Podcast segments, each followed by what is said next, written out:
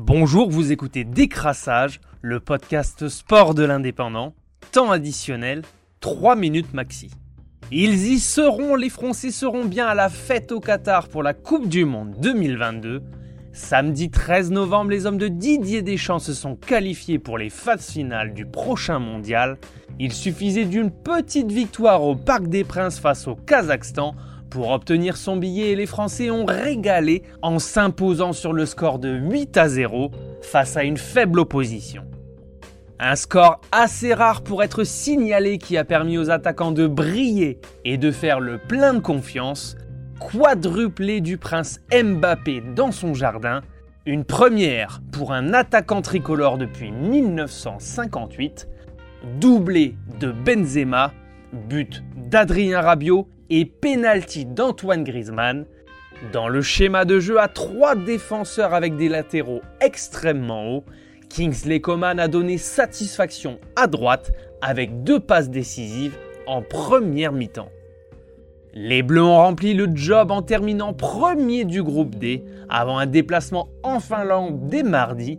Cette fois-ci, ce sera pour le plaisir. En rugby pour son deuxième test match automnal, le 15 de France l'a emporté facilement contre les Géorgiens 41 à 15. Damien Penaud et Peato Mouvaka ont réalisé un doublé chacun. Jalibert a lui aussi aplati à la 32e minute. Malgré quelques remaniements dans le 15 de Fabien Galtier, l'arrière de Perpignan Melvin Jaminet était toujours présent.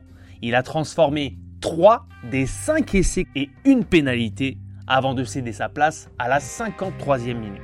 Le vrai grand test de cette tournée sera sans doute les All Blacks dans 6 jours, le meilleur moyen de juger cette jeune équipe et son niveau de jeu pour les détracteurs de Fabien Galtier. En Formule 1, il ne reste plus que 3 grands prix pour le championnat du monde, 3 grands prix pour voir la fin de l'affrontement entre Lewis Hamilton et Max Verstappen, Dimanche sur l'autodromo, José Carlos passé du Grand Prix du Brésil. C'est le Britannique Lewis Hamilton sur Mercedes qui a terminé en tête devant Max Verstappen et Valtteri Bottas. Verstappen toujours en tête avec 332 points au général devant le septuple champion du monde.